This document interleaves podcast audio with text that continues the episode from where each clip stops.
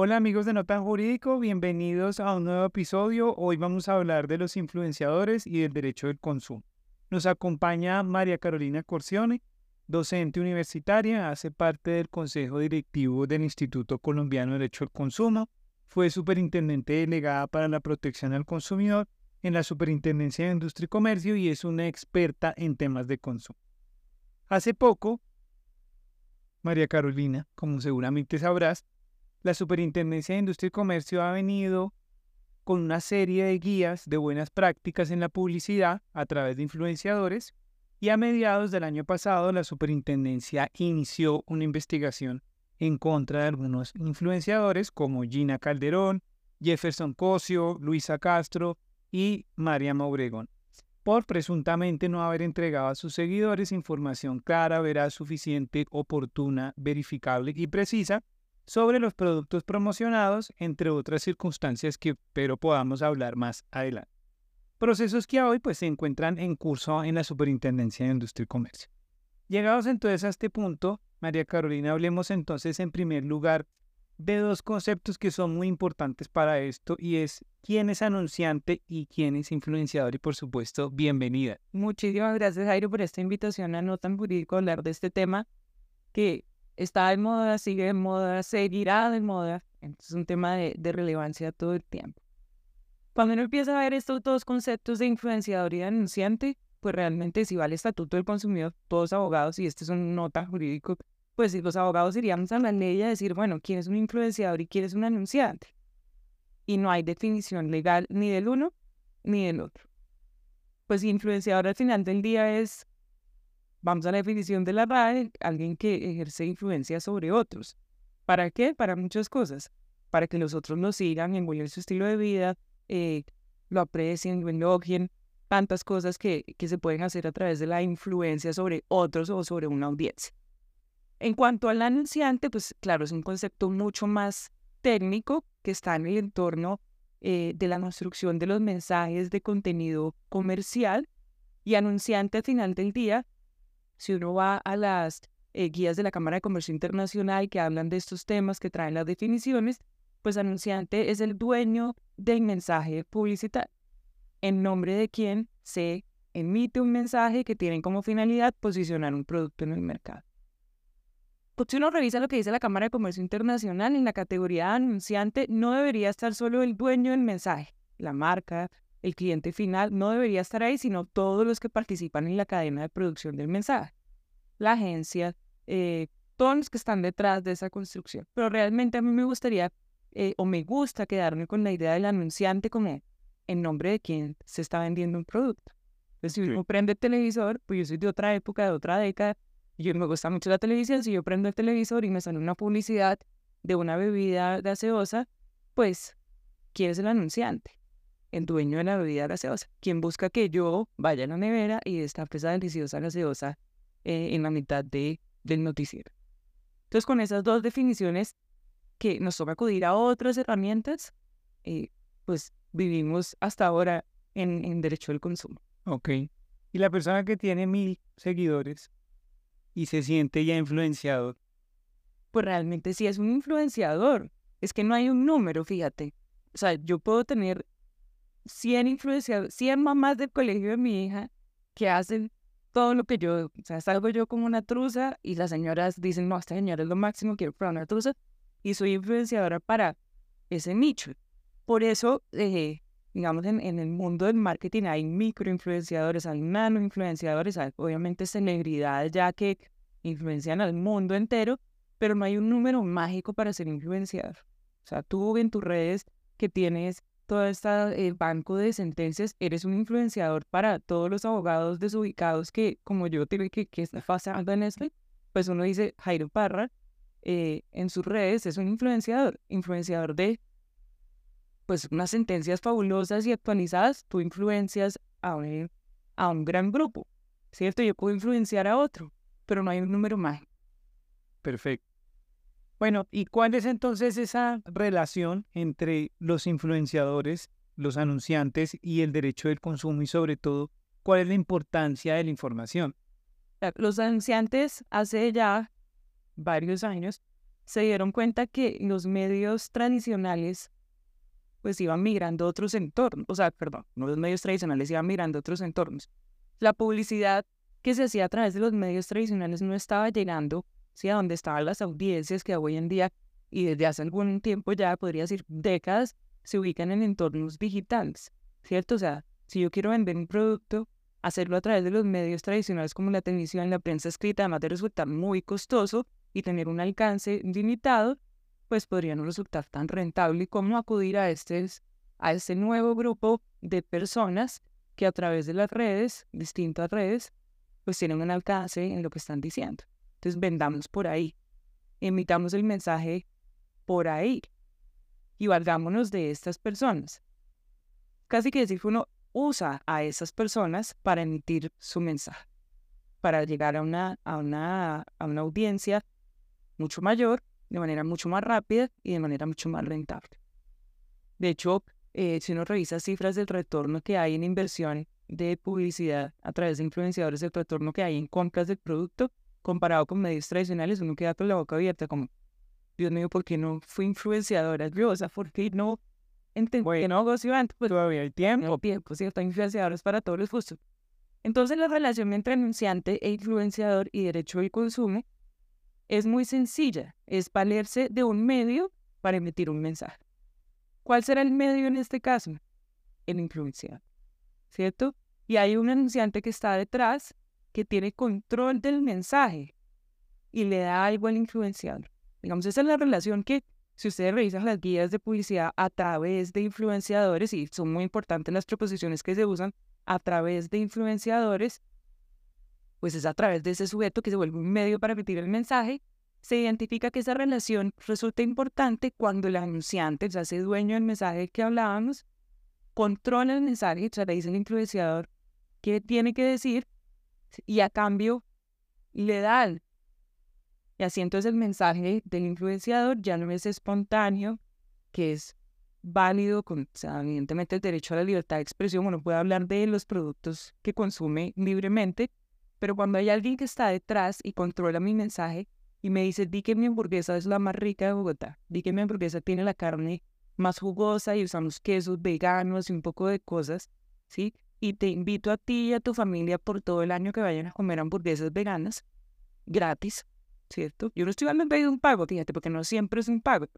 En ese momento, cuando el influenciador tiene al anunciante detrás, pues el influenciador es un medio para hacer publicidad. Y cuando uno hace publicidad, se tiene que someter a las reglas del Estatuto del Consumidor. Pero ahí es importante saber quién está haciendo publicidad. Porque volviendo a jurídico, que no debería ser tan jurídico, eh, el único que responde a la luz del Estatuto del Consumidor por la publicidad engañosa es el anunciante. Entonces uno dice, bueno, entonces señora, desbarate ese enredo que acaba de decir. Las reglas de publicidad para el anunciante a través de los influenciadores siguen siendo las mismas de toda la vida. Y lo que se le recomienda al influenciador cuando sirve de medio para otro anunciante, para un anunciante, es que diga que está haciendo publicidad. Porque de lo contrario, si yo salgo hablando en las redes sociales de las hamburguesas con la carne deliciosa, los quesos veganos, los invito a promociones, y no digo que hay un anunciante detrás, ¿sí? Pues yo me vuelvo el anunciante y me someto a las reglas del Estatuto del Consumidor. Y ahí la importancia de que los influenciadores entiendan que decir que hay publicidad, que lo que está haciendo es publicidad, pues es una salvaguarda para ellos, porque dejan, le dan a entender a su público de manera transparente que hay un anunciante detrás que está pagando, o sea, hay una relación comercial con el anunciante. Claro. ¿Esto es lo que se conoce como recomendaciones o avales pagos? Sí, realmente es lo que se conoce como recomendaciones o avales pagos. Si uno se va más atrás de, de diría yo, antes de 2010, hablaba de los avales no era tan común en Colombia, pero si uno prendía la televisión, no se prendía eh, la televisión por suscripción y llegaba a canales de otros países, salían celebridades dando avales de productos para limpiar, para eh, combatir el acné, para eh, bajar de peso, para, ¿cierto? ese tipo de avales fueron migrando y evolucionando hacia las recomendaciones o los mensajes que transmiten los influenciadores. Y los avales pagos desde siempre, si uno revisa lo que ha dicho la Federal Trade Commission, los avales pagos, siempre se a hacer el, como dice la Federal Trade Commission, y mi inglés ahora sí rápido en estos entornos, debe tener el full disclosure de que hay alguien pagando. De hecho, si uno revisaba esas reglas de, de los avales pagos, se debía dar el número de contacto del anunciante. En ese mismo aval pago que se hacía en televisión cuando salían esas notas que, pues yo no sé la audiencia si es muy joven o muy vieja, pero sí son como de mi edad. Una vez se quedaba viendo eh, los tenis que ayudaban a, adelgazar, todo, esa, la aspiradora que limpiaba hasta... Eh, y se quedaba uno pegado viendo esos avales y según la Federal Trade Commission debería salir el número para yo poder contactar no solo al anunciante, disculpa, ahí cometí una imprecisión, a la celebridad misma. Porque decía la Federal Trade Commission que, pues, si usted está recomendando esto es porque usted lo usó y a usted le sirvió y obtuvo esos resultados. Entonces, no es que estemos frente a reglas súper novedosas en estas guías de buenas prácticas a través de influenciadores, es casi que un recorderis de las reglas de publicidad engañosa son simples, no engañe. ¿cierto? No engañe, diga la verdad, diga que hay una relación comercial eh, y que el mensaje que usted esté transmitiendo, ¿cierto? Pues no induzca en error en la claro. claro, sobre todo porque en las redes sociales muchos de esos consumidores pues desarrollan esa relación, sienten a esa persona tan cercana y si va y les dice, miren, a mí esto me sirvió, se lo recomiendo. De pronto si es alguien que enseña hábitos saludables, ejercicio, etcétera, y les dicen, mire, este producto, este batido, esta proteína a mí me ha servido, pues la persona dice, ah, no, si ella lo utilizó y miren los resultados que tiene, pues entonces seguramente a mí me va a hacer lo mismo. Pues claro, yo compré un cepillo, ¿cómo es? Un cepillo en seco, una cosa así para combatir la celulitis, porque esta señora que yo sigo en la red se le acabó la celulitis con el cepillo. Pregúntame si he usado, obvio no. Pero ella poder decir que eso era lo máximo y que ya no había que hacer nada más y yo caí en la trampa y eh, yo que trabajo en estos temas desde hace tanto tiempo, caigo a cada rato en esa, en esa cercanía que uno... Claro, claro, claro, claro. Bueno, y aquí hemos hablado de las guías, entonces, ¿cuál es el objetivo de esas guías y recomendaciones que se han expedido tanto en Colombia como en el resto del mundo? Entonces, creo que vale la pena eh, ver cómo ese proceso. Las guías de Colombia son la respuesta a una tendencia mundial, ¿sí? Eh, la superintendencia en su momento, pues ve que el fenómeno también ocurre en Colombia. O sea, publicidad a través de influenciadores, claro, y los colombianos somos muy creativos.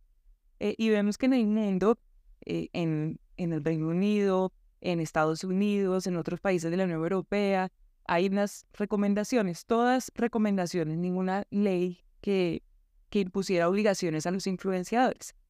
Miran los Estados Unidos, ven el continente que se está haciendo, Perú pero es un referente muy importante para Colombia. Entonces, si uno quiere saber qué está pasando en derecho del consumo y qué va a hacer Colombia después, pues mira Perú. Perú saca la guía de influenciadores, de publicidad a través de influenciadores y la superintendencia. Pues yo hago parte de todas estas redes internacionales de protección al consumidor, pues yo voy a hacer mis guías. Y las guías son una herramienta, como su nombre lo indica, pues no son, no, es una herramienta vinculante, simplemente una serie de recomendaciones. Y si uno lee las recomendaciones ¿cierto? Contrario a lo que se dijo en su momento en medios de comunicación de meten en cintura a los influenciadores, la superintendencia dañó el negocio de los influenciadores y ahora todos se van a morir de hambre. Contrario a eso, las guías tienen el mayor número de recomendaciones de las guías va para los anunciantes, ¿sí? Donde le dice a los anunciantes, mire señores anunciantes, usted dueño del mensaje publicitario, usted debe recordar que existe el Estatuto del Consumidor. Y así como observa estas reglas en otras piezas publicitarias que van por otros medios, también tiene que observarlas cuando emplea un influenciador para transmitir su mensaje. Así que dígale a su influenciador cuáles son las reglas, ¿sí?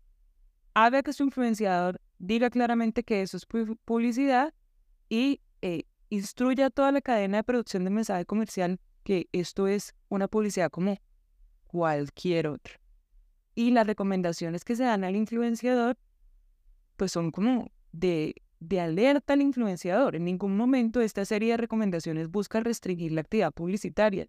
Creo que la promueve y dice, hágala y hágala bien. A los influenciadores en esta guía se le dice como, revise y pídale a su anunciante que le diga cómo debe marcar la pieza como publicidad para protegerlo a usted. Porque si usted no marca la pieza como publicidad, lo que va a entender la audiencia y también la autoridad es que usted es el anunciante. Y si usted es el anunciante, pues tiene que cumplir con el estatuto del consumidor. Y le dice, y absténgase de trabajar con gente que le diga que oculte la naturaleza comercial del mensaje. Y esto ocurre N veces. O sea, eh, trabajando en estos temas, uno ve que muchos anunciantes le dicen al influenciar esta palabra mágica de hazlo lucir orgánico. No, pues no hazlo lucir orgánico, es que eso es un mensaje comercial. Si yo lo hago lucir orgánico, como si fuera una experiencia mía, pues estoy engañando. ¿Sí? Entonces, estas recomendaciones a los influenciadores son muy concretas. Es pídale que le diga cómo eh, marcar su pieza como, como publicidad. Eh, cerciórese de que usted conozca el producto, que sepa de lo que está hablando y que el mensaje pues no le parezca inverosímil y engañoso porque usted puede, al final lo pueden buscar y preguntarle cosas, ¿sí? Entonces estas guías, como repito, no son vinculantes, son realmente una promoción de la publicidad bien hecha, ¿sí? En ningún momento el Estatuto del Consumidor dice marque numeral publicidad, numeral contenido patrocinado, en ningún momento. Pero es una ayuda que da la guía para decirle al influenciador cómo identificar eh, su mensaje con publicidad. Eh, y viendo un poco hacia dónde va el mundo, recientemente la Unión Europea en octubre del año pasado sacó unas recomendaciones en materia de influenciadores, tiene como un hub para influenciadores, hub, yo estoy hablando muchas en ¿qué significa? Pues sí, un punto ahí para que los influenciadores eh, revisen todas las recomendaciones y todos los puntos, pero hay que tener, hay que estar pues atentos si no le gusta este tema, porque esas recomendaciones lo que dicen es que invita a armonizar las legislaciones. ¿Cierto? En materia de influenciadores. Que no nos sorprenda que en el futuro próximo ya no haya solo recomendaciones de buenas prácticas, sino que entre la legislación para los influenciadores. ¿sí? Entonces, vamos a ver qué pasa en Colombia. Las guías todavía están, son unas guías que han sido muy bien recibidas, que pues de pronto ameritarían una actualización con muchos otros temas que han ido viviendo los entornos digitales, pero eso es lo que encontramos básicamente. ¿verdad? Ok, y sobre todo de cara a los anunciantes, ¿qué recomendaciones destacarías? Pues la, primera y más importante es, dígale al influenciador cómo debe transmitir el mensaje de contenido comercial y cómo debe hacer el despliegue informativo de que esto es una relación comercial. Nadie está diciendo que si sale una celebridad, ¿cierto? Si sale Carolina Cruz, diga a viva voz, este es un contenido que me está pagando eh, Bata, que es una de las marcas con las que ella trabaja. Pues no, pues esto no tiene que ser, pues, porque se mata también el encanto de la creatividad, pero sí va a haber una forma en que tú y yo y los consumidores eh, que están en la red, mi mamá, mi tía, que siguen a Carolina Cruz, entiendan que eso que ella está diciendo, pues al final es una publicidad y que hay una marca detrás. ¿Sí? Eso es lo primero y más importante. ¿Y quién tiene ese poder? El anunciante. El influenciador puede ser muy inteligente, muy talentoso, muy bien asesorado, ¿cierto? Puede, ser, puede saber mucho más de marketing que el anunciante, pero pues está trabajando para el anunciante. Entonces la recomendación eh, cuando, cuando uno trabaja en estos temas con anunciantes es como dígale qué tiene que decir, cómo lo tiene que mostrar, cuál es el mensaje concreto que usted quiere que ese influenciador transmita. Y si trabaja como una agencia, pues anunciante. Dile a la agencia. Perfecto. Listo. Bueno, aquí hay un tema que ha generado bastante controversia, es, bueno, ¿qué pasa si hay una rifa? ¿Qué debe hacer ese influenciador, por ejemplo, si adelanta una rifa o el anunciante? Pues eso es una gran pregunta, porque uno ve rifas hoy en día que hasta dicen, ¿cómo va a salir? Se van a componer los huesos, como dirían, no, están de 100 millones de pesos a los primeros cinco que se inscriban y de ahí será un sorteo o de un sorteo. Pues, y esto sí que es jurídico. Y en la audiencia que es no tan jurídico, dirá como, ¿esto qué mamera? Pero si es una actividad sometida a la suerte y al azar, pues hay que pedir permiso en el país y todos tenemos que cumplir las reglas. Y las actividades de suerte y azar, pues que no tiene que ir a con juegos y pedir permiso, y los anunciantes lo saben. Y porque se haga a través de un influenciador, no quedan, eh, no quedan relevados de esa, de esa obligación. ¿Sí? Claramente habrá eh, rifas que uno diga que a Coljuegos incluso le parecerá como si va a rifar un lápiz labial, un lápiz labial, yo soy una tía, un, un pintalabios. Sí. Eh, pues seguramente no habrá que pedir permiso, pero es que uno ve hoy en día que, pues no sé si tú has visto que rifan miles de, pesos y carros y cosas y pues las actividades de suerte y azar.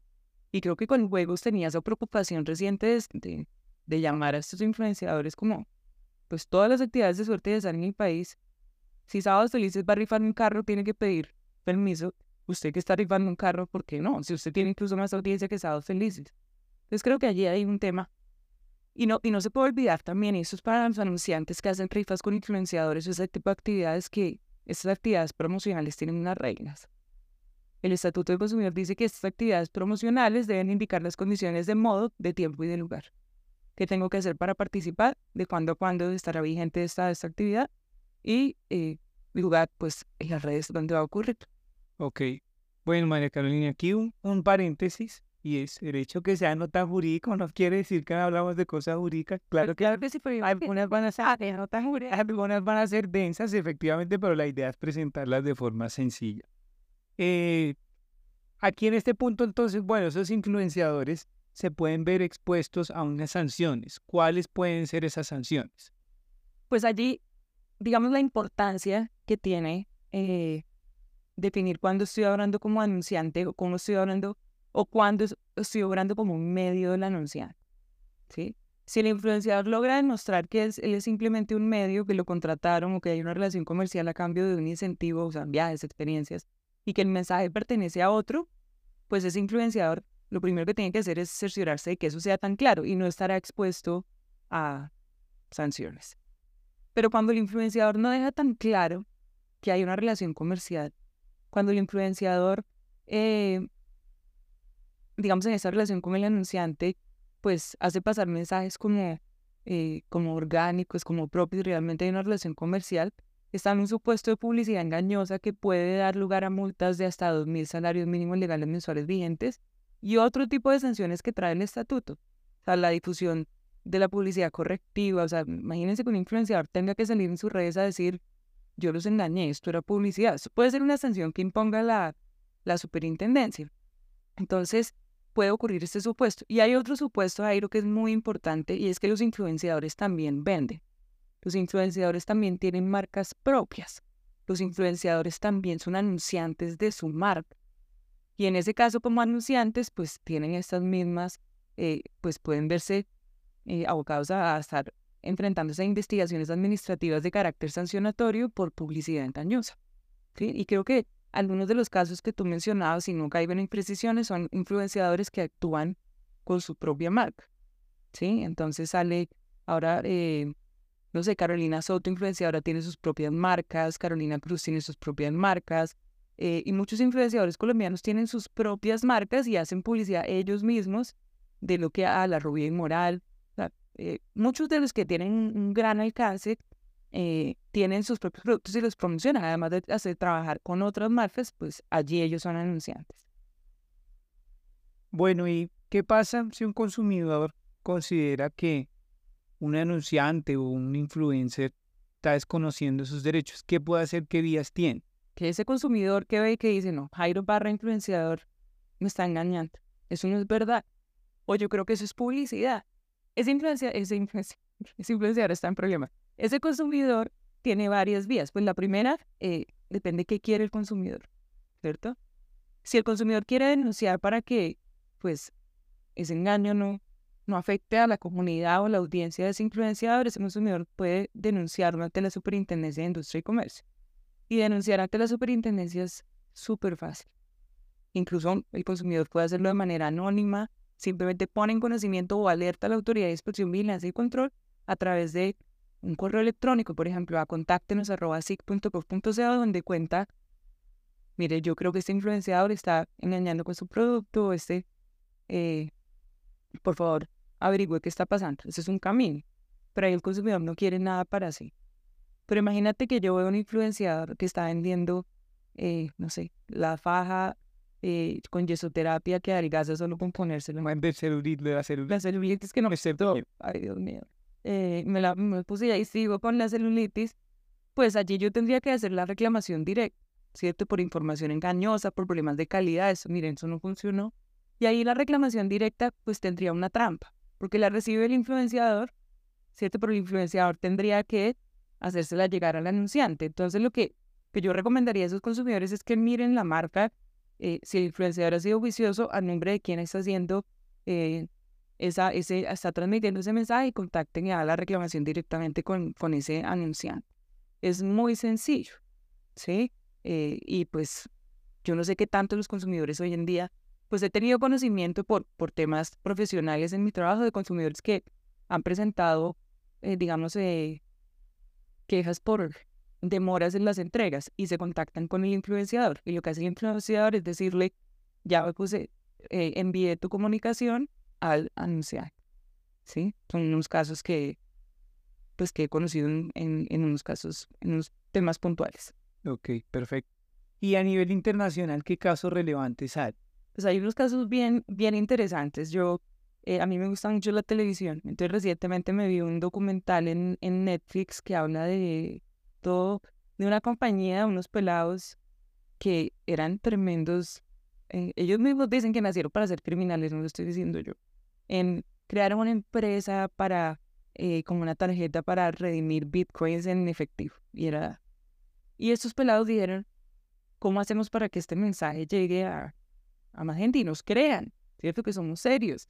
Pues contrataron a unas celebridades, a un, a un boxeador de apellido May, ah, no me acuerdo. Eh, pues está haciendo una locura. Mayweather, una cosa así. Y eh, y a otras celebridades y cuando empieza el escándalo, ¿cierto? De quién, o sea, estos pelados realmente no tenían nada, era un, o sea, era una cosa bien montada para engañar. Eh, la autoridad, ahora no recuerdo qué autoridad, porque no era la FTC, sino la de valores, creo, de los Estados Unidos, dice, le obliga a estos influenciadores que transmitieron este mensaje, porque estos influenciadores hablaban de las bondades del producto, eh, a devolver la plata que les habían pagado por e, emitir esos mensajes. Entonces uno dice, o sea, seguramente no les pagaron 500 mil pesos, ¿cierto? Eran celebridades de marca mayor, un boxeador, campeón mundial, un actor. O sea, era gente que seguramente cobraba mucho dinero. Claro. Les ordenaron a devolver el dinero. Otro caso ya un poco más eh, antiguo es el caso del Fire Festival de esta, o sea, iba a ser la mejor fiesta del mundo y era como una carpa, eh, dos sándwiches de atún y se acabó la, la fiesta que para su promoción salían celebridades. Estas celebridades también fueron puestas en, en el ojo de, del huracán, pues cuestionando su reputación, que creo que lo que más le cuesta a un influenciador es que cuestione su reputación. Y recientemente, si siguen ustedes a, de hecho hay varios realities en, en Amazon de esta, de esta celebridad, de esta influenciadora de la moda que se llama Chiara Ferragni, eh, se asoció con una marca de panetone, que era el panetone rosado, de Kia Ferragni para las festividades navideñas y decía el caso que, eh, y aparecía en el empaque, que parte de lo que se recaudaba por la venta de los panetones iba a una, a una causa eh, de caridad. Y resultó que no era tan cierto eso. Y la Autoridad de Competencia y Consumo italiana llamó a Chiara Ferragni, llamó a la, a la anunciante y les impuso unas condenas por engañar a los consumidores, porque claro, no enternecido en la vida como no, yo voy a comprar el panetone para esta causa y, y realmente pues no era verdad, pues me engañaron, ¿cierto? Me engañaron en todo sentido. Entonces es un caso eh, reciente que me causó curiosidad porque pues realmente si uno se mete en Google y busca Kiara Ferraña engaño, pues la reputación de la influenciadora pues pierde y es, y es un es un emporio que ella tiene y se viene a pique se viene a pique, pronto estoy diciendo yo y no pasa nada, pero la lectura que uno hace es que le, pues sí, afectó su reputación. María Carolina, tú eres bastante activa en Twitter ahora X. Soy influencer, ¿no? Sí, sí, sí, la verdad que sí. De la gente que más Y nos alegras a muchos el día. Cuéntanos cuál ha sido tu tweet más viral y qué fue lo que dijiste. Yo tuve un tweet muy viral. Esto me siento como una celebridad en ese momento, puse rojas y y tuve un tweet de Margarita Rosa de Francisco que ella cuestionaba algo de la maternidad y yo como que tenía la, la maternidad flor de piel y le contesté como no, no creo que pueda generalizar lo que usted está diciendo. Y eso tuvo un largo alcance y ahí salió revistas en el noticiero y no sé qué. Yo sea, me metí nada más y nada menos que con una persona que es una influencia. Entonces creo que ese fue el día de, de que yo dije, esto, las redes hay que manejarlas con cuidado, porque no saben en qué momento eh, y, y, me ha pasado, y esto no te cargo la pregunta, solo como anecdóticamente, que hay gente como que en la calle, como, ah, eh, mucho gusto, me da que no, no en la calle, pero como en reuniones, mucho gusto, en reuniones serias me ha pasado de trabajo, eh, donde yo soy muy seria, o sea, yo me río, mamo gallo, pero soy tímida y soy bastante seria cuando estoy en, en cosas de trabajo. Llego a reunión con el vicepresidente de una empresa y dice, ah, la de Twitter, ah, your math. Realmente, yo soy muy seria en mi trabajo. bueno, no. Muy bien, María Carolina, muchas gracias por gracias. venir el día de hoy. Bueno, este espacio. Muchas gracias.